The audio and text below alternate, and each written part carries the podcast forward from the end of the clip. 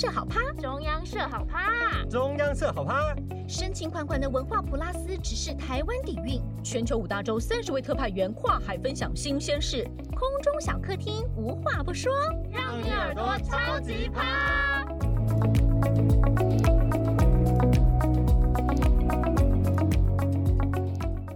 本节目感谢纸风车文教基金会，永续行动即刻做起。各位听众，大家好，欢迎收听特派谈心事，我是主持人周永杰。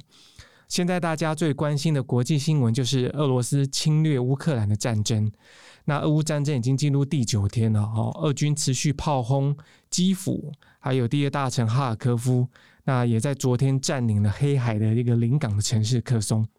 这是乌克兰第一座沦陷的大型城市。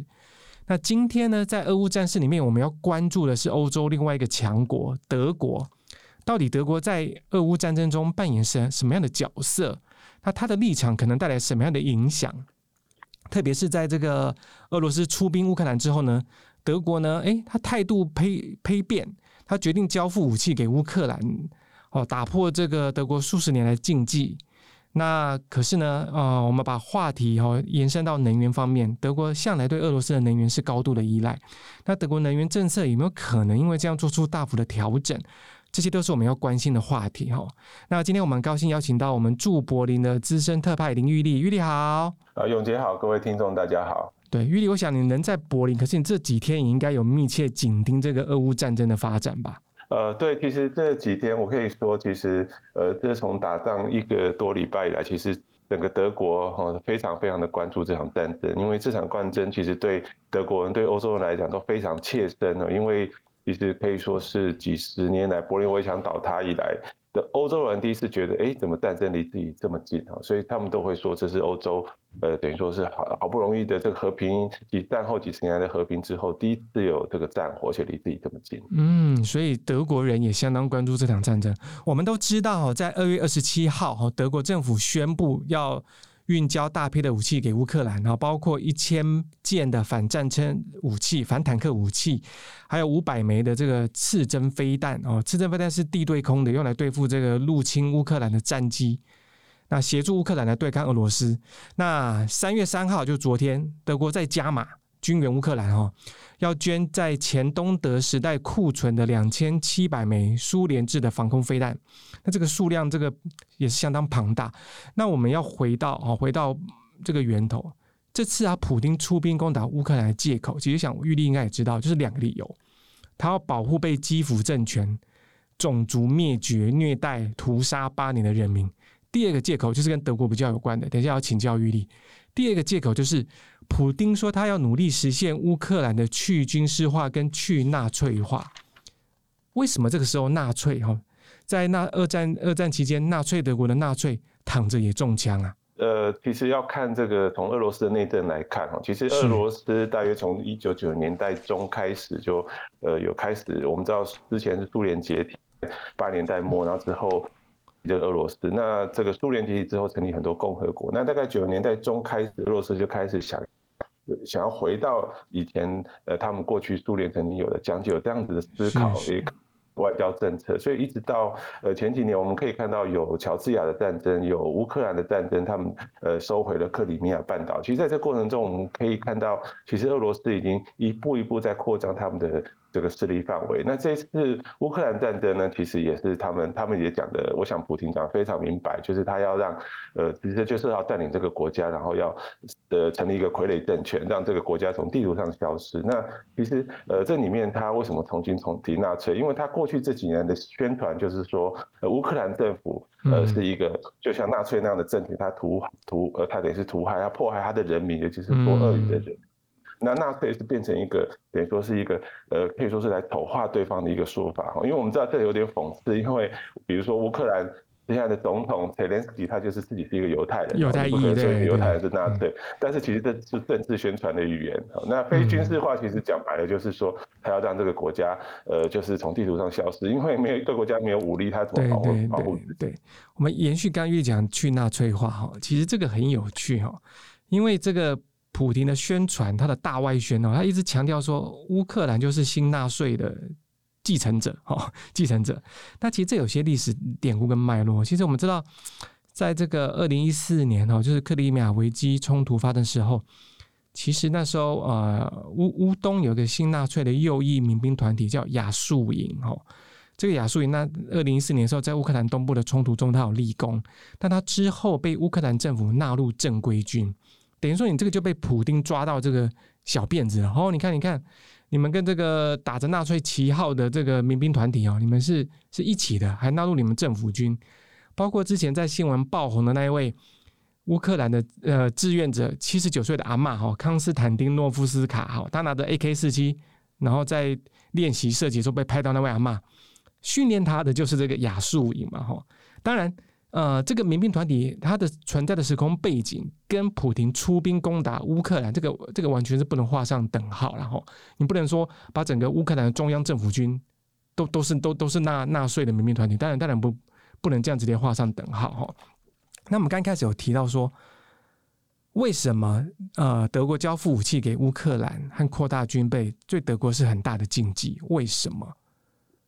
呃，我想首先就是从过去这几年乌克兰跟俄罗斯的冲突来看，其实呃，刚永杰提到二零一四年克里米亚半岛的危机，那从之后开始其实。呃，我们知道当时他们也占领这个俄呃乌罗乌乌克兰东部的这个省份哦，所以用叛军的身份。呃，名义来占领，事实上根本就是俄罗斯自己派的军队去。没错，没错。这这些年过来呢，其实，在整个呃欧洲，这是对欧洲形势影响非常大。因为这对欧洲人来说，为什么这其实这次战争对欧洲人感触这么深，而且欧洲的反应这么强烈？就是这其实是呃，可以说是柏林围墙倒塌一九八九年以来，呃，欧洲第一次有人试图要呃全面性来用武力的方式来改变这个边界，那要移动这个边界，就是占领另外一个国家。所以从尤其从二零一四年。以来呢，其实德国在这个乌克兰跟俄罗斯的冲突就扮演一个很重要的角色，就是调停的角色。我们知道有所谓诺曼底的调停，就是呃，主要就是德国跟法国这两个欧洲最重要的国家，然后来扮演跟乌克兰跟呃俄罗斯间调停的角色。所以，既然是你扮演一个调停的角色，其实你本来就是。如果你交付武器给对方的话，就是不管是给其中哪一方，其实你就是没有办法做一个中立的调解，那你就会失去这个中立的角色。这是第一点。那第二点是，其实呢，在二战的时候呢，其实我们知道乌克兰当时是苏联，那其实呃。当时的呃整个苏联地区，其实呃俄德国的军队，纳粹德国军队在当地其实造成非常多的伤亡，其实乌克兰这个地方。所以对德国人来说，身为一个当年发动战争的国家呢，他们要把德国制造的武器再重新呃送到 这个以前前苏联这个受到纳粹屠纳粹荼毒的这个地区，对他们讲，这个心理上其实有非常大的阴影哦。这个是呃德国战后一个呃可以说是一个到一直到其实最。意思真的是到这一次，呃，乌克兰，呃，俄俄国入侵乌克兰之后呢，德国才突破这个阴影，因为他们看到了这个，呃，我们知道开战前几天，我们看到乌克兰人民如何英勇的这个抵抗这个战侵入侵，那整个德国的这个内部的这个整个舆论这个民意，你也可以感受到，他们其实受到非常大的压力，哈，从内然后从外，呃，我们看到，比如说像我记得有一天。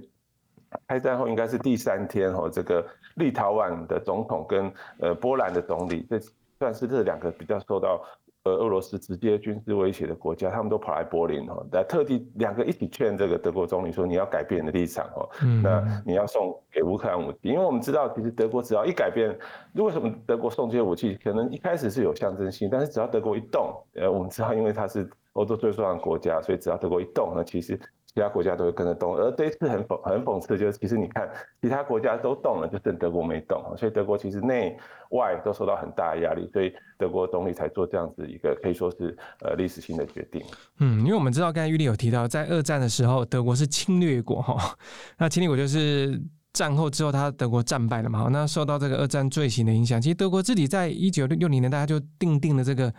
很严格的武器输出的管制条例。那明明确的禁止德国向人权状况不佳的哈一些地区国家输送武器，避免再重蹈当年的覆辙了哈。那那那当然，这个在出兵方面也是一样。很多人在说，哎，为什么北约不出兵哈？美国不出兵？其实出兵不不是像说我们去日本买东西的那么容易的事，出兵要师出有名啊哈。那北约有北约的自己的章程跟规定，那德国呢？他当然也是嘛。德国他出兵方面，他们。啊，说必须在北约或联合国的框架下面才可以好发动这个军事行动，而且为了避免这个这个二战的这个形象再度出现，对德国一开始的做法都相当的谨小慎微。我想玉林应该还记得，呃，在开战之前哦，德国有送了五千顶钢盔给乌克兰嘛，那时候还被泽伦斯基双回去嘛，他说我们要的是真正的武器券，你给我这五千顶钢盔能能干什么？对不对？就是说，是对德国对这个运送武器，他真的是很谨慎，很很很很谨很严谨的在看待哈。不过不过这这次。因为你怎么看出德国这一次他给了这个一千多枚的这个哦这个反战车武器跟那个哦可能好几百枚的这个地对空的飞弹，你觉得这个实质的帮助还是象征的意义比较大呢？呃，我想当然是有实质的帮助，就是说这个当然是这牵涉到军事上到底战争的进行，我们也不是知道战事接下来会怎么发展。嗯，但我想主要还是呃，我想首先给乌克兰武器这个动作，我们要知道一开始要做这个，刚您提到钢盔哈，钢盔它当然不是武器，但当你开始送武器之后，其实做决做这个决策的人他很清楚，他接下来只要送。武器过去，他接下来他就没有理由再反对、再拒绝人家要求他武器。我要说的是，其实呢，你刚刚说这个五百、一千枚，或是这几天所说的哦，要送多少？以前苏联所有的武器都好，其实这都只是刚开始而已。刚开始，哦、一个呃一个战争，它结开始之后，它不是说结束就结束。这个战争有可能，如果普京一直坚持下去的话，可能好几个月，我们今年整个二零二二年都要呃都要处理这个战事相关的新闻，这是很难免的。因为战争一直下去，所以你一开始你给对方武器的时候，你就要开始想，我还有什么武器可以给对方？我要一直给，一直给。我就是站在一个，虽然你不是直接的交战方，但是基本上你就是站在其中一方，你选边站了。那我觉得这个战争最大的，对我来说更最大的感触就是，其实它。只要战争一发生，他就你可以看到，其实大家就在选边站了。因为战争是一个哦，人类把另外一个人类摧毁的这个过程。那这里面就牵涉到人的人性，牵涉到人的底线的问题。所以其实战争一发生的时候，尤其是当这一次这么明显，就是有有一个侵略者，有一个被侵略，然后被侵略者他也讲得很清楚，他是要把你消灭，把这个国家、把这个民族都消灭的时候，其实是非常清楚，已经没有，已经就非选边站不可。所以德国这次很明显站在乌克兰这边，其实也是因为在。战争这个东西已经触犯到这整个人的底线了。那这个是我们可以看到，在联合国这次呃投票一百四十一国支持谴责俄罗斯。其实我想这次是很特别的，也可能是历史性的一次。好，刚刚有提到这场战争哦，俄国入侵乌克兰，它是挑战了这个人道哈，这个这个极限嘛，这个红线。那当然，它引发出很重要的选边站哈。我们知道欧洲哈，包括欧盟在内，它是个。多语言多文化哈，其实各自有各自彼此的一些立场啊，或是考量哈，政治考量的的的一个一个一个地区哈。那这场战争也某个程度，其实我们观察一个礼拜下来，它某个程度是造成欧洲的团结，但也造成了欧洲跟俄罗斯的决裂。好，比比如说在军事援助上，包括欧盟啊，包括这个法国、德国、瑞典、伦那个挪威、丹麦哈、芬兰。荷兰等等哈，都对乌克兰提供军事援助，那更不用说人道援助了哈，也是欧洲各国都对乌克兰提供人道援助，甚至土耳其哈，这个中东强国土耳其，他还封锁了黑海两个海峡，禁止让俄罗斯的军舰经过哈。对，那这些种种的援助，我们我们可以说是，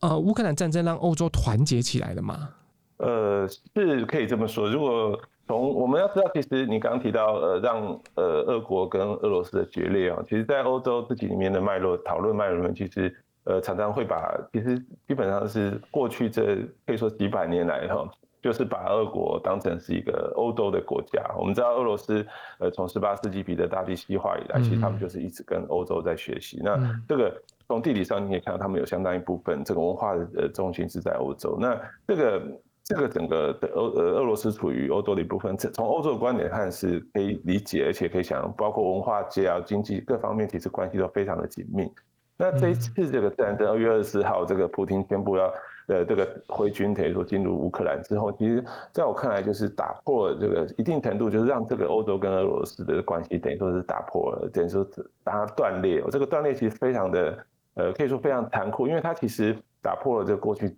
可以说，你说冷战的时候，当然双方最剑拔弩张，西欧跟苏联。可是其实，在呃柏林围墙倒塌之后，他们关系其实是非常的紧密，越来越紧密哈。各方面，所以呃，所以这个一下子这个打破，其实对于呃他们要接下来修补都非常的不容易哦。可是我刚刚讲为什么会打破，就是因为其实你我们知道，呃，其实这些欧洲领导人非常清楚哦，过去那些立陶宛、呃爱沙尼亚这些呃波罗的海的国家，或是波兰也好，其他这些国家，呃靠近乌克兰国家都一再的警告说俄罗斯的这个扩张的野心哦。可是之后他们的警告，比如说在德国这边，大家就觉得。没有那么严重哈，然后觉得不要动武器去乌克兰，比如说有这样的讨论。嗯、那现在这样子一入侵之后，其实大家都非常一下子忽然间明白了哈，普京不是只有想乌克入侵乌克兰而已，不是想占领乌克兰而已，普京的野心其实更大。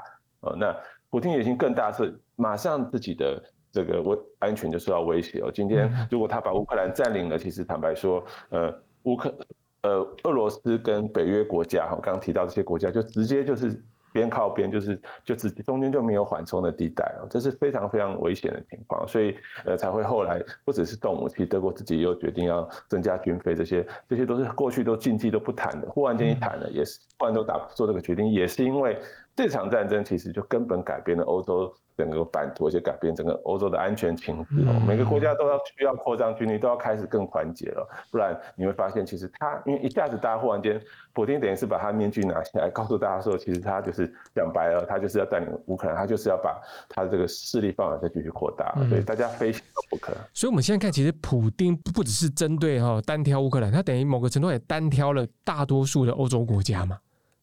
是，我想呃，这里面就是回到这个在。这个从冷战一直到现在的一个军事同盟，就是北大西洋公约，对，那北约。那北约这几个国家，其实呃，我们可以看到，当时当然是冷战的时候是做针对苏联。那其实，在柏林围墙倒塌之后呢，那很多呃东欧过去呃所谓华沙公约组织，就是呃苏联附庸的这些国家，也非常多加加入了北约。那对俄罗斯来讲，他会认为说这些国家加入北约是他对他一个威胁，所以当时他们有有这样的约定，就是说呃，他们不在这几个比较靠近俄。俄罗斯的国家放呃战略的核子武器，还有就是说，在这些国家，北约的军队人数，比如说不能超过五千人这样的规定，让俄罗斯不觉得威胁。可是，在这过去，我一开始有提到，一九九零年代中以来，其实俄罗斯整个外交政策开始调整之后呢，他们其实已经开始逐步在扩张，在扩大他们的势力范围。我们可以看到，其实过去这五年、十年哈，我们在 欧洲这边常常听到，呃，比如说在地中海、在波罗的海，俄国战区升空跟北约有对峙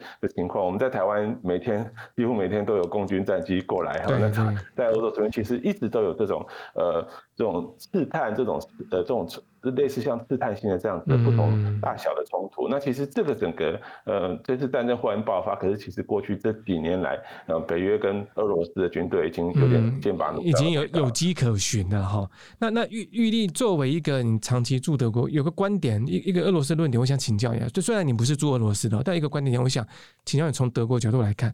因为俄罗斯宣称是说，因为北约东扩哈，在北约东扩之前，它本来有乌克兰作为一个一个一个 buffer，一个 buffer zone，一个缓冲区哈，所以不会让这个以这个西欧洲这个西方民主国家哈加入的这个北约接壤它的它它的国界哈。那现在他认为那个乌克兰要加入北约了，那这个北约的势力就会往往东推，会接壤到乌克，会会会接壤到俄罗斯，所以会对俄俄罗斯的国家安全造成威胁。所以因为这样，我觉得你们快踩到我家门口了，所以我必须要先派兵把这个我家门口本来有的这个缓冲区先把它拿下。你觉得这个逻辑对德国对欧洲其他国家可以接受吗？是这个逻辑，其实大家一开始就看到了。所以为什么在我们知道，其实呃，在这个战争开打之前，在半年的时候，你看到西方国家各国，从美国到有在美国领导下，其实在德国、法国的总总统、总理，各国都跑去莫斯科去跟普京说，你不要打这场战争。而在各国的这种呃，在这个说服的过程，在调在调解的过程里面，其实都讲到一句话非常关键，就是说，现在乌克兰加入北约并不是选项。那其实这句话就是要告诉普京说，其实现在我们要讨论，我们在当然我们知道，呃。乌克兰想加入，因为他觉得他受到威胁，但是其实北约没有一个国家说要让他加入。其实，在这个战争开打前都没有。也就是说，其实那我记得最后一次德国总理去的时候，那又又有人问到，就说这个东西这个还不是选项，接下来几十年也不会是选项。他讲得很明白哦，就是说其实呃，这在我看来这些都是借口。如果从俄国角度看，他其实就是用这个借口来呃来并吞这个乌克兰这个国家。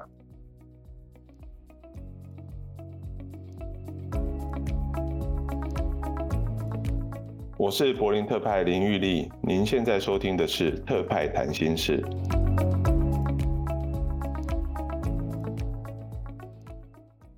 所以，我们刚才提到说，这个欧洲国家一些态度哦，对俄罗斯这次出兵乌克兰的态度。那我们刚才提到说，诶，这场战争某个程度是造成欧洲国家的团结，但某个程度哈，这个要归功于他们的总统泽泽伦斯基。我现在网络上流传一个梗图啊，就是说泽伦斯基他只花了四天就团结了欧洲哈，包括他在欧洲议会的演讲哦，这个相当感人哦，相当感人。那个讲到这个口译都哭了哈。他包括说到。这个现在俄罗斯有另外一座城市被的自由广场哦，遭受到俄军的炮炮袭。可是呢，哦，就算这样，乌克兰全国的每一座城市的广场都将会被命名为自由广场。他他真的很会演讲哦。然后这个包括美国安排他离开基辅嘛，他坚持跟他的家人留下来吼，他也不怕这个斩首行动。等于说，大家开始在揶揄说，哎。泽伦斯基只花了四天就做到了美国前总统川普四年都做不到的事情，他真的把欧洲团结团结起来，至少目前看是这样了哈。那接下来刚玉玉有提到说，一开始呃一开始最早我们提到说，这个德国在这个能源上相当仰赖俄罗斯，其实我们讲的就是。这场战事里面，大家最关注的北溪二号这个这条天天然气管线哦，我先跟大家简单介绍北溪二号是是什么样的一个背景哦。其实北溪二号它是总长度大概一千两百二十二公里哈，它是目前世界上最长的海底管道哈。它从这个俄罗斯的圣彼得堡哈一路延伸哦，连接到德国东北部的格赖夫斯瓦尔德。那这条这条两一千多公里的管线。当初是耗费了一百亿欧元哈，才才建造成的。那它最主要的意义跟它的用途是，它可以向欧洲哈，它跟呃北溪一号、北溪一号加起来，每年可以向欧洲输送一千一百亿立方公尺的天然气，等于提供欧盟国家每年天然气用量的四分之一以上。好，那这时候我就要问玉立了，玉立，那既然德国在这时候表态要支持乌克兰，那他不怕他能源受到钳制吗？呃，对，其实我们这这几天战争打到现在一个多礼拜，我们可以看到，其实这个俄罗斯经过乌克兰或者经过其他管线送到的天然呃送到欧洲的天然气，其实源源不绝。其实这是听起来很讽刺，但其实呃这个这个关系性并没有真的断了，因为我们要知道，其实。呃，欧洲各国对俄罗斯的天然气非常依赖，现在又是冬天哦，他选择战争在这个时候在打，其实还有他的这个考量，其中一个考量当然也就是因为这个时候欧洲还需要欧洲的，呃，欧洲还需要俄罗斯的天然气，因为这边的不只是发电厂，主要是家里的暖气，都是需要天然气。那德国的仰赖度，呃，对俄罗斯天然气的仰赖度其实超过一半，那这个仰赖度。就是当然是对于在战争的时候，当然是变成一个很大的问题。那德国自己也坦诚说，我想各国都一样坦诚说，我们还是需要俄罗斯的天然气。所以，呃，在你可以看到，在制裁的那个名单上，在制裁的过程里面，其实这都不是，都目前起码在目前到目前为止还不是选项。因为其实俄罗斯也非常刻意，他在准备战争的时候，他让。呃，俄罗斯呃，它让在欧洲的这些天然气的储量、储存量开始减少，然后有意识的让这个市场的价格提高，让这个时候它就有更多筹码可以发动这场战争。那其实欧洲这些国家都非常清楚，俄罗斯在做这个准备哦，有意识的在控制。输送呃减少输输到欧洲的这个天然气的数量，但是其实他们没有办法哦，因为其实对天然气依赖这是几十年来的事情哦，天然能源政策的事情不是一下就能够改变哦，所以他们当然现在急着想要分散这个呃天然气的来源，想要分散能源的来源，可是其实这都需要很好几十年的功夫才可能完全做到，比如说不再摆脱，不再依赖这个俄罗斯的天然气。嗯，那那我们回到这个这个这个能源的探讨，我们知道其实欧洲这近年来其实越来越朝向发展这个绿能绿电哈，慢慢慢慢的要这个要减少这个煤电啊，减少碳排，那有些国家还是不不鼓励核电哦。那这一场的俄乌战争，大家可以明显看到说，其实欧洲国家对。俄罗斯的天然气的依赖，这个是非常之深的哈。你短时间之内要完完全摆脱是不太可能。即使说现在欧洲、美国和日本都说他要提供这个天然气能源的资资源，但这是短期的，短期的救急措施。但我们就长期来看，你觉得欧盟和欧洲，它如果要摆脱俄罗斯的能源钳制，它的能源策略的走向，核电有可能再成为一个选项之一吗？呃，对，确实就是。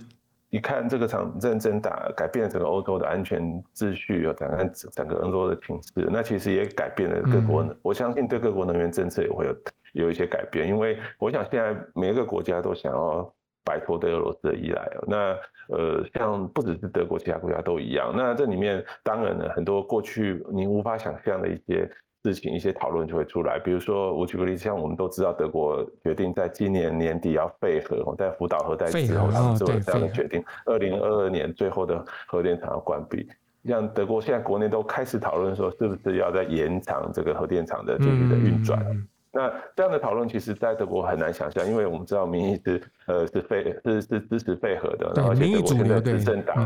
三个党里面有一个是绿党，就是反对核能的绿党，当从一九八零年代开始就就就主就主导这个反核运动的这个政党，他现在在执政，但是他竟然。开始，他竟然建议说，要不要考虑把核电厂延役，这是很难想象的。嗯、就是说，其实也就是简单说，就是因为大家发现了这个俄罗斯这个国家，就是它其实这些过去这一二十年来，它还是经济还是主要靠这些能源，然后靠天然气跟石油。那他他现在拿这个东西来武当当武器，然后来要挟这些欧洲国家，让欧洲国家一下子就觉醒，说我们不能依赖。但是。要不依赖谈何容易哈？所以我想，这里面的确有这样的讨论，但是是会不会做出多大的改变？这个还要在一段时间观观察。目前基本上还是继续依赖俄罗斯的天然气，这是没有办法的事情。嗯，那那玉立就你观察，我们知道，呃，德国的新政府这个肖兹政府哈，他他的立场他是呃比较中间偏左嘛，对不对？呃，是，但是他同时在。这个就刚好德国，因为它有三个政党同时执政，它里面有一个是自由民主党，呃，FDP 这个党，那它其实它是偏右的，也就是说，其实它是一个呃有左右右的这样的政党，因为这是呃，因为乔治他自己所属的社民党中间偏左，但是他其实只拿到百分之二十几的选票，所以他其实是三个党不同的立场要调和，这也是没有办法的事情。那那你怎么看这个联合政府？你说这其实中间偏左偏右的这个联合政府，接下来对俄乌战争的的态势，你就你的研判？是，对，我想这次德国他呃，他一下子改变了他战后等于说是一种和平主义的传统，他一下子说要增加军费，然后说要呃整个要要支拿武器给乌克兰，他在这里面一下子改变了他的立场。其实你可以看到整个欧洲在基本上在团结对抗乌克呃帮助乌克兰对抗俄罗斯这件事情上已经达成共识了。那所以德国我可以完全可以想象，就是德国接下来呃会继续往这个路走，然后这个路走往这个路走，然后同时。呢，我们知道，其实法国也非常积极在调停这个战争，在里面扮演主导的角色。现在刚好又是呃，法国是欧盟的轮值主席。嗯、那我们看到，其实整个大方向基本上呃，基本上就是欧洲只会源源不断的继续支持乌克兰，然后其实讲白了就是让俄罗斯的经济垮台啊，用这种方式让。俄罗斯让普京赶快停战，那至于停战之后要怎么谈再说。但是目前第一要务当然是停战，那就是他垮台，那有可能最后让他垮台不一定，让他经济，但是现在他经济崩溃。哦，我们看到这些制裁措施，其实呃超过一千项的制裁措施里面比较重要的，像比如说对他们在呃中央银行，他们中央银行在呃这个欧洲的财产大概有三分之一就全部冻结，或者是。银行哦，冻结他们的财产跟禁止他们的交易，这几个对，呃，还有比如说像欧洲的这些企业慢慢退出哈，那些大的企业，油气、油、石油、天然气制造业，像德国汽车工业现在撤出俄罗斯，这个对一切一切对俄罗斯的经济会造成重击哈。那欧洲的立场就是让让俄罗斯的经济崩盘，嗯，对，啊普京赶快收手。那这个目的要先达到，那接下来再再谈。那这个是目前我想接下来呃。一两个礼拜，呃，接下来的一个月，目前欧洲主要的目标。对对，刚才玉丽提到很重要的重点哦，其实打仗还是需要钱哦。你每天在在烧这个几千亿、几百亿的钱哦，加上你国内的经济不断的被制裁，那你一些那些贸易哈或者贸易的往来受到影响，你资金被冻结。所以现在大家除了关关心说乌克兰可以撑多久，换个角度来想，我们也要关心俄罗斯可以撑多久。你你你在你的经济处处受到受到掣肘的情况之下，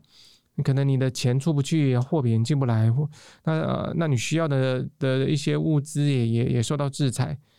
其实你俄罗斯到底能撑多久？这个也也是我们要观察的一个角度哈。是，我想其实呃，普京呃这次打这场战争，其实他已经准备了很久了。大家可以发现，是就是他已经过去这十年吧，已经逐渐把俄罗斯的财产给从，比如说从美国拿出来哦，或者换成换成人民币哦等等，他已经想办法，他已经准备这场战争。可是他好像对这个他在对欧洲人的团结，可能他这次的确是没有想到欧洲这么团结，因为他把他中央银行的这个三分之一的呃财产放在欧洲，那大概他没料到欧洲会这么团结，因为其实基本上他都，我想他是很很有把握打这场战争，而且他知道的这个欧洲需要他的石油跟天然气，他还是。打这场战争，结果没想到这个欧洲这次反应这么激烈哦，然后呃冻结他船长，而且这个制裁又这么严厉哦，让这个我想我这个制裁措施大概接下来一两个礼拜，我们会可以看到这个它的后果会出现。是是。那我们现在有个衍生的一个话题哦，我们知道其实现在很多西方媒体用可能用开始用当初形容川普的那个字哦，就是精神错乱 （unhinged）。他现在可能普普廷也 unhinged，他他不知道他干嘛，甚至有人怀疑他的心智状况出了问题哦。包括他之前也对那个芬兰开枪嘛，哈，开枪说你们小心点，可能下一个就是你。那德国这个大动作的不断这个援助乌克兰，你觉得有没有可能哦？或者说你们这样方向，普廷会把这个矛头转向德国？但我们知道德国也不是软脚虾，德国在欧洲也是一个军事强国哈。第二次世界大战的这个苏德战争哈，那俄罗斯叫做卫国战争啊。其实德军差点就已经不是差点，已经打到这个这个列宁格勒，不是是史达林格勒去了哈。那进行了围城之战哦。某个程度那时候俄罗斯差一点真的是被德国占领。那你觉得有可能这个普丁会嚣张到哈，把他的这个气会出在德国身上吗？呃，我想首先就在军事上，德国是属于这个这个北约的一部分，就北约来指挥。那其实呃，北约这个这这个这样的军事同盟，它的原理就是说，其实很简单一句话，就是说，只要你打其中一个国家，就是视同全部的国家被攻击。对对对，只要你打我其中一个成员，我们就全部跟你干了这样。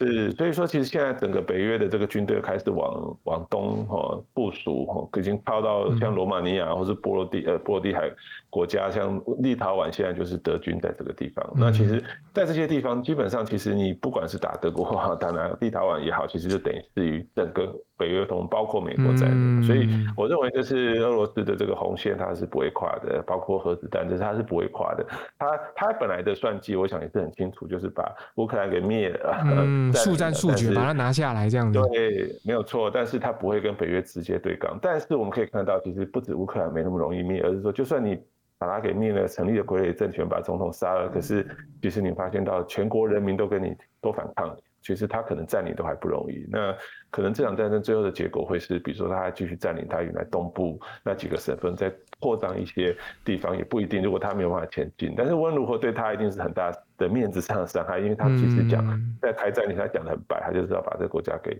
给给给摧毁了。所以其实呃这个战争会怎么走不知道，不过就是。基本上就是，起码到目前十天，你可以看得出来，其实西方的国家的团结，美欧的团结，的确是超乎了这个原来。大家的预期，然后这个乌克兰人民的抵抗的这个意志力，还有军队抵抗意志力也超过大家的预期。那光这些东西，我想是还有当然还有俄军的士气，看来也受到一些影响。光这些就是我们之前呃说没有预料到的事情。那这样的事这样会不会继续？这个趋势会不会继续下去？还是反过来就是呃，普京就是像你刚刚讲的，他就是很孤立哈，他就是他孤注一掷，他就是把他所有的军队放在这个乌克兰，甚至用更摧毁性的武器哈。那我们不知道他会做怎样决定。但是我们都很担心他会做后后者这个决定，因为但无论如何，如果他做后者这个决定，其实你呃可能会造成一个后果，因为我们现在是在这个呃全世界，因为网络是地球村的时代，我们看到其实乌克兰的很多画面和照片被摧毁的照片，在全世界在这样散布，大家都可以看到一个侵略者他如何摧毁一个国家，这个对乌俄罗斯长久来讲，这个形象。伤害非常大，我都不知道他怎么未来要怎么弥补。光这个，我想波丁就会考虑再三哦。但是也不可不可能，然后你刚刚讲的，他完全就是呃，他就是非坚持到他的目的不可。那我我们现在也不知道。呃，不过我感觉上普丁是那种，就是当对方回应很强烈，而且强力量强大到就是拳头硬到就是比他还强的时候，他可能非收手不可。那目前西方是用这样的方式来。呃，不管是金融、经济也好，或是军事也好，当军事他们没有办法参战，那他们送武器，用这种方式来逼他先停火，这样。嗯，但不不管怎么样，对我们刚才提到，就是说，至少德国算是这个欧洲的一个强国，在军事上、经济上，德国的态度哈拿出来的是强硬的态度，是反战的态度，是支持乌克兰的态度。某个程度，这个对其他欧洲国家也是相当具有鼓舞精神的作用嘛，有个带那个领头羊的的效果嘛。是没有错，其实呃，你刚刚提到欧洲出现少见的团结哦，就是其实以前在过去我们知道从看从比如说我还记得。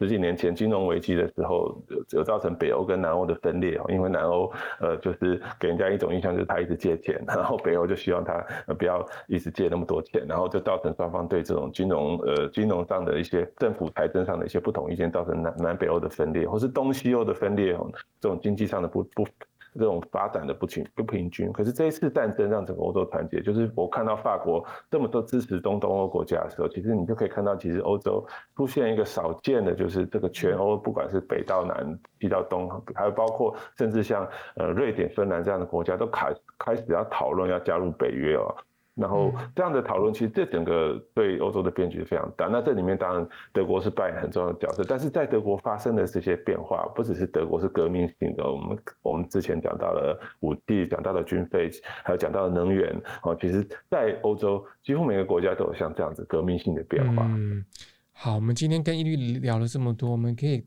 得到一个小小的结论啊，就是说，普京发动这场侵略乌克兰战争，他可能自己也没料到，目前是演变成。欧洲国家团结起来对抗独裁者的入侵，那么其中以这个军事经济啊、地缘政治的强国德国，他率先出来表态哦，采取强硬的立场，并提供大量的军援军备给乌克兰。那其他国家也慢慢的哦响应跟进，这个演变到最后，我们要继续观察说，欧盟哦，欧洲在这一次的俄乌战争中，它会朝向一个什么样的方向哦，继续去凝、去融合、去凝聚。是民主跟民主的力量呢？哈，一一加一大于二，去去对抗这个独裁政权，还是说接下来战胜的什么变化，又会衍生出其他的一些隐忧？哈，都值得我们后续关注。但不不管怎么样，我们现在是看到一个是正面的发展，欧洲真的哈，因为这次战争团结起来了，团结对抗这个入侵者普丁。好，今天也谢谢玉丽跟我们的分享。那如果各位听众有兴趣的话，可以到我们的网站留言并按赞。分享给其他的亲朋友听哦。好，谢谢大家，谢谢，谢谢玉丽，谢谢各位听众，好，好，谢谢，谢谢，拜拜。